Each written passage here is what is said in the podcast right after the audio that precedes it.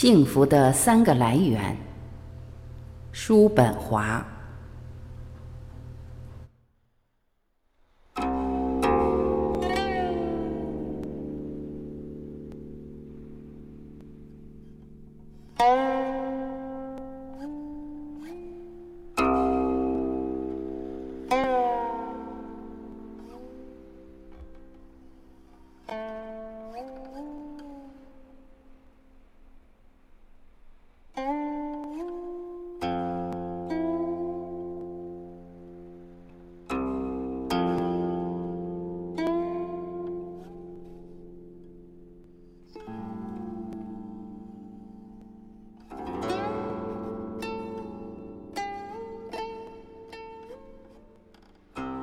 亚瑟·叔本华，1788年至1860年，德国著名哲学家，非理性主义哲学以及唯意志论的创始人。代表作：作为意志和表象的世界，《论道德的起源与基础》，附录与补遗等。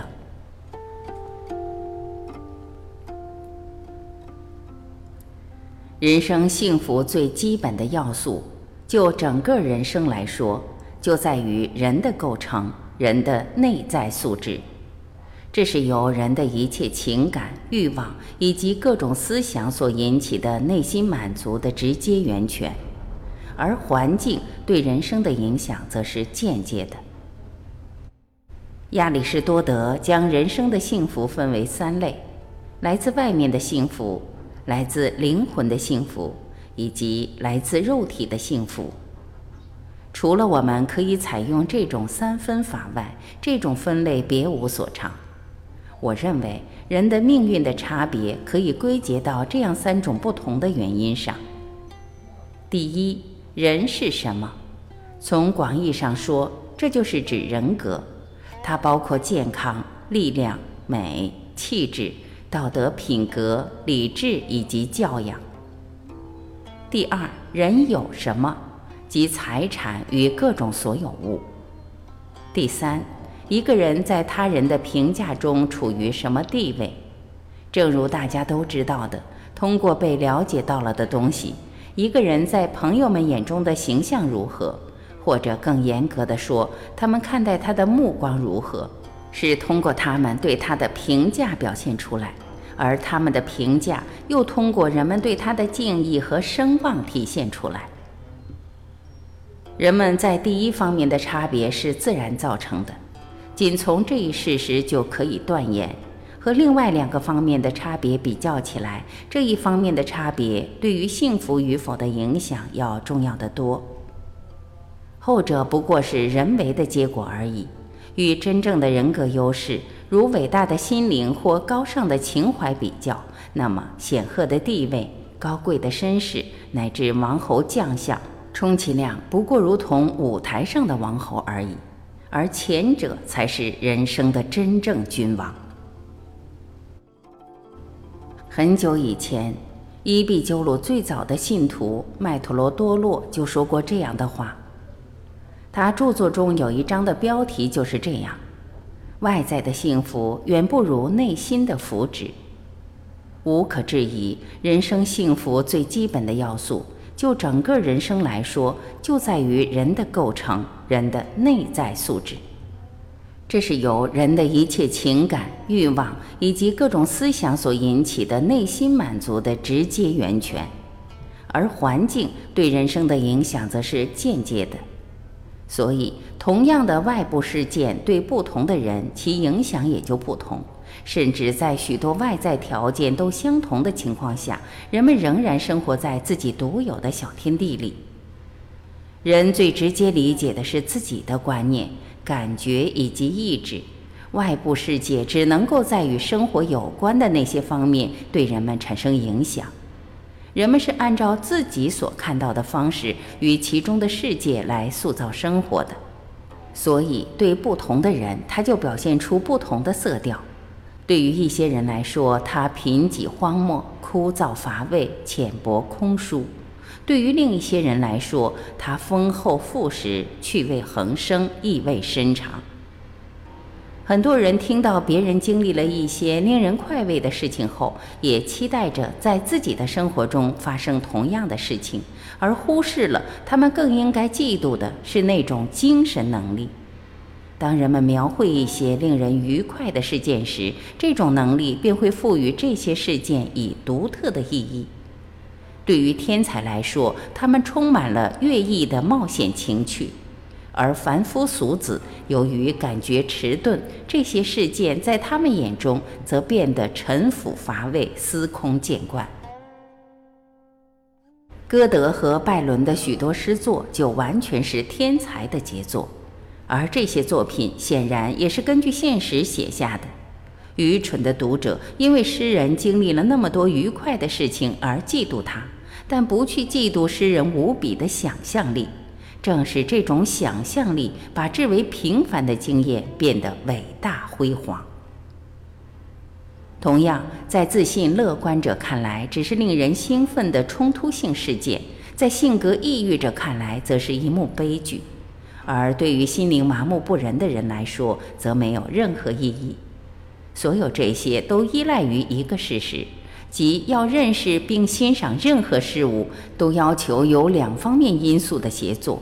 即主观因素和客观因素，这两者如水中的氧和氢一样，必须得密切连结在一起。所以，尽管在经验中客观的或外在的因素相同，但由于主观的因素或个人的鉴赏力不一样，同一对象在不同人的眼中就会显出天壤之别，就仿佛这种客观因素也不一样了。在智力迟钝、愚蠢的人看来，世上最灿烂多彩的事情也是乏味无聊的，所以对他的欣赏也就乏味无聊。这就像一幅在晦暗天气里的优美风景画，或一架劣质摄像机暗门上的印象。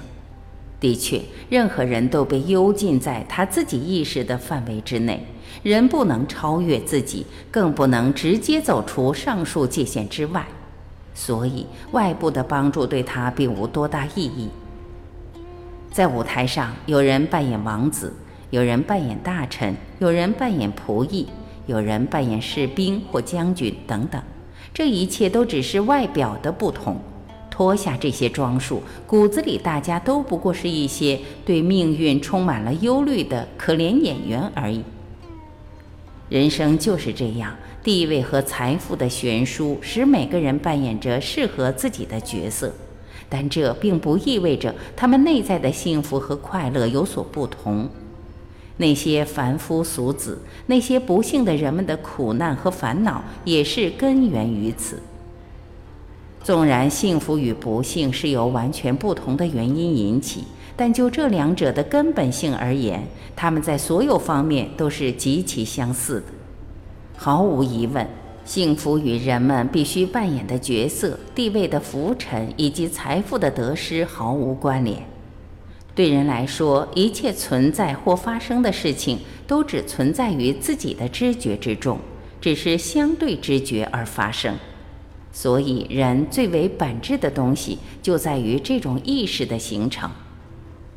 一般而论，知觉要比构成知觉内容的环境重要得多。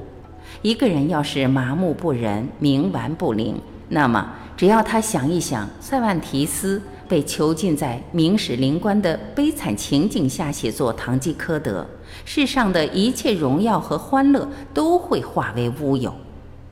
人生客观的部分掌握在命运之神手中，它会因情况变化而发生变化；而主观的部分则掌握在我们自己手里。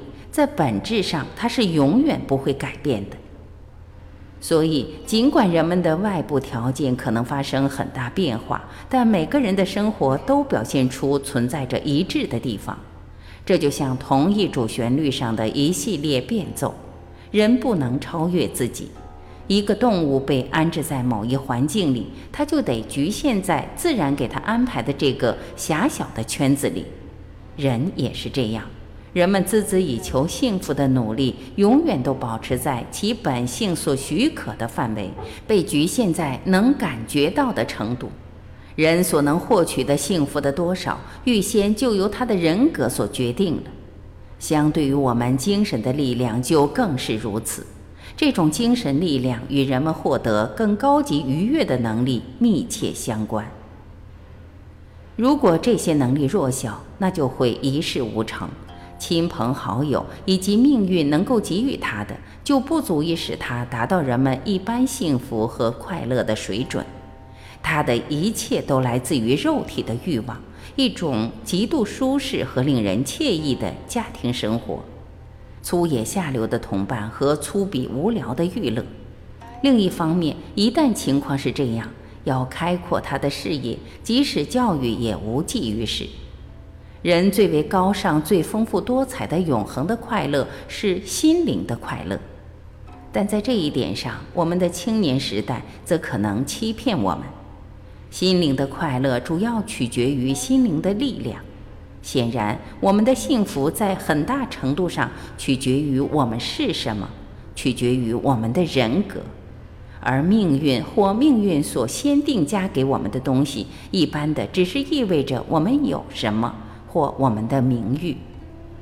在这种意义上，命运是可以改变的，但如果我们的精神上不够富有，那么我们的命运就不会有多大改变。所以。直到生命的最后时刻，愚者依旧愚蠢，冥顽不灵者依然冥顽不灵，甚至即使他们身边簇拥着众多的美女，也是如此。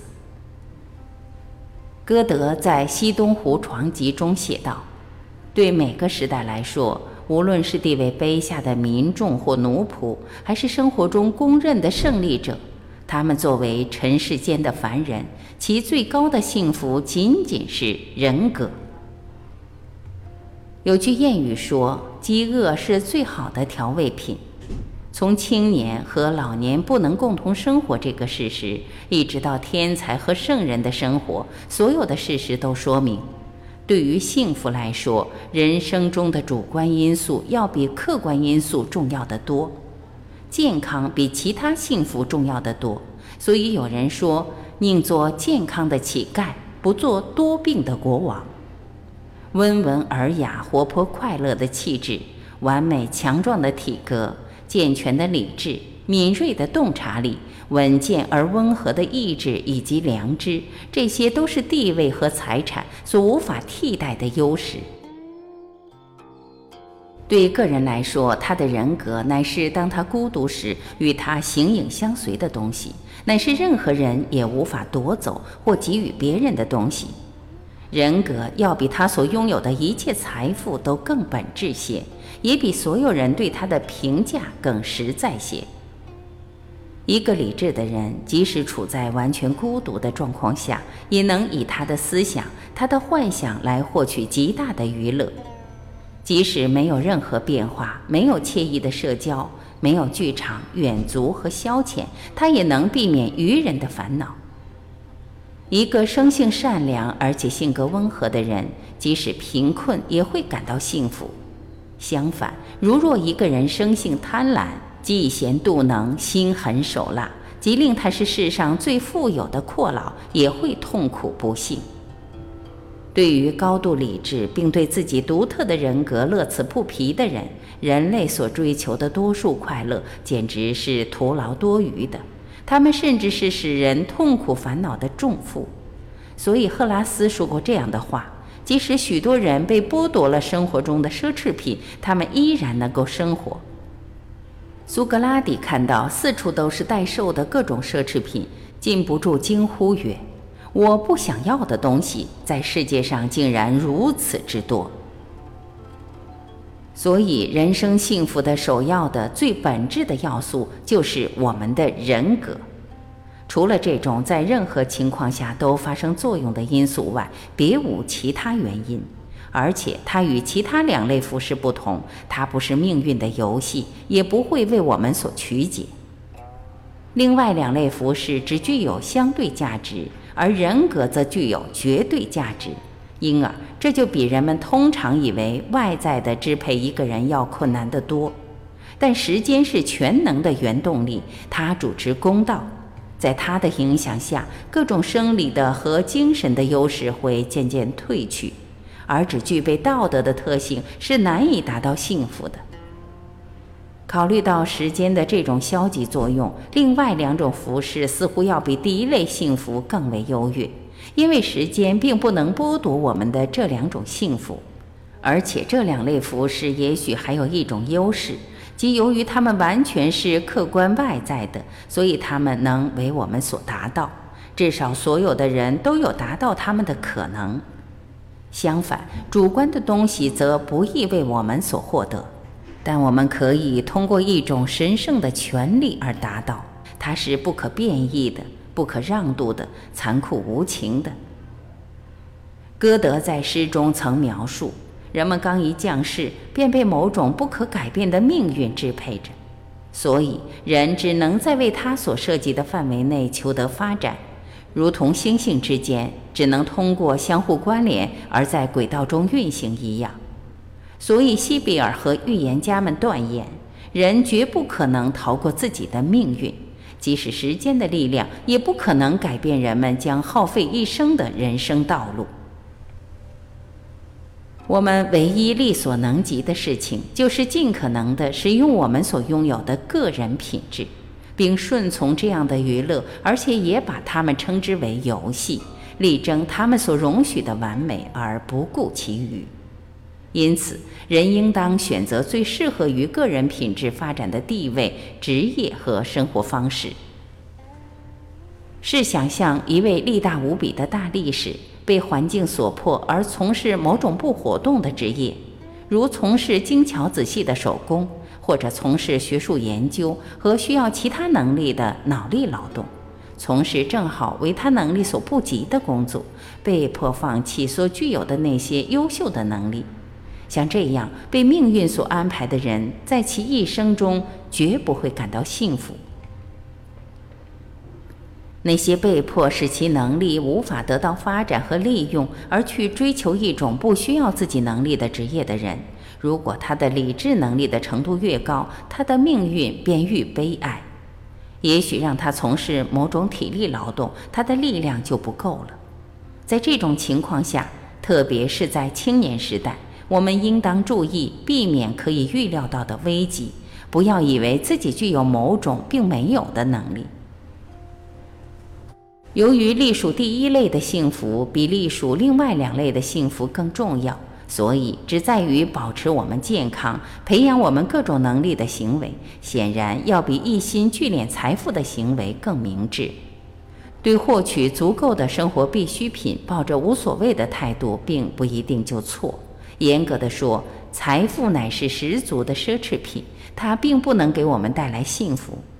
倒是有许多富豪感到不幸，这是因为他们缺乏精神教养或知识，因而他们无法对他们能够胜任的脑力工作产生兴趣。在真正自然的必需品得到满足的范围之内，一切能够获得的财富对我们的幸福影响甚微。的确。倒不如说，财富会扰乱我们的幸福，因为聚敛财富不可避免的将会给人们带来极大的烦恼和不安。然而，人们在致富上所费的心思，要比提高教养的用心大出何止千百倍。人是什么，比人有什么，对于幸福显然要重要的多。所以我们在看到有人为了聚集金银财宝，就像一只勤劳的蚂蚁，从早到晚无休无止、殚精竭虑，我们就会明白许多道理。他只知要达到目的所使用的方法，其余便一概不知。他的心灵是一块白板，因此不易受其他事物的影响。那些最高的快乐以及理智的乐趣，乃是他所望尘莫及的。他自情纵欲，徒劳地以那些瞬间即逝的快感来代替理智的愉悦，并以巨大的代价来延续这种短暂的时刻。如若他运气好，那么他的努力会使他真的积聚起万贯家财。他或者将这些财产留给自己的子嗣，或者继续增加这笔财产，或者挥金如土，浪费这笔财产。这样的一生，尽管他有着真诚执着的追求，他仍然像头戴着锥形小帽、哗众取宠的小丑一样愚蠢。人自身所固有的东西乃是幸福的契机。一般而论，财富是微不足道的。绝大多数无需为摆脱贫困而奔波的人，与为了财富而耗费精力的人同样感到不幸。他们内心空虚，想象枯竭，精神贫乏，所以这两种人变得互相为伍。他们有着共同的欲求，寻欢作乐。而他们的乐趣大多是感官的快乐和各种消遣，到后来是狂纵无度，支持子弟过着一种依靠巨笔遗产的穷奢极欲的生活。他们常常在意想不到的极短时间里将财产挥霍一空。究其原因，就是因为他们内心空虚无知，所以这种人对生存也感到憎恶厌弃。他来到世上。外表富实而内心贫困，为了用外部的财富弥补内心的不足而做徒劳无益的努力，并竭力去取得虚有的一切，这就像一位寻求某种方法使自己力大无穷的老人一样。大卫王和马雷查尔德里克斯就试图这样做。对于造成人生幸福的其他两类服饰的意义，我无需多加强调。如今人们谁都知道这两种服饰的价值。第三类似乎没有第二类重要，因为它不过是别人的意见而已。然而，所有的人仍旧追求名誉、极好的名声。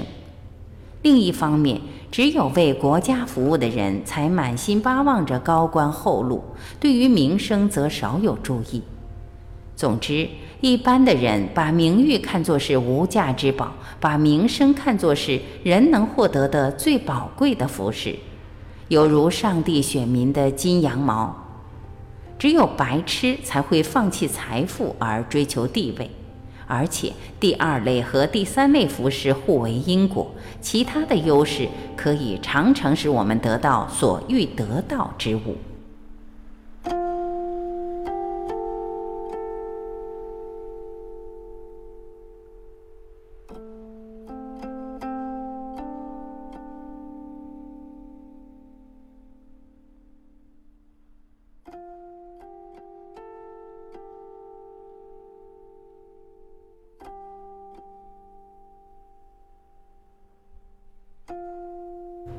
我是晚琪，感谢您的聆听，我们明天再会。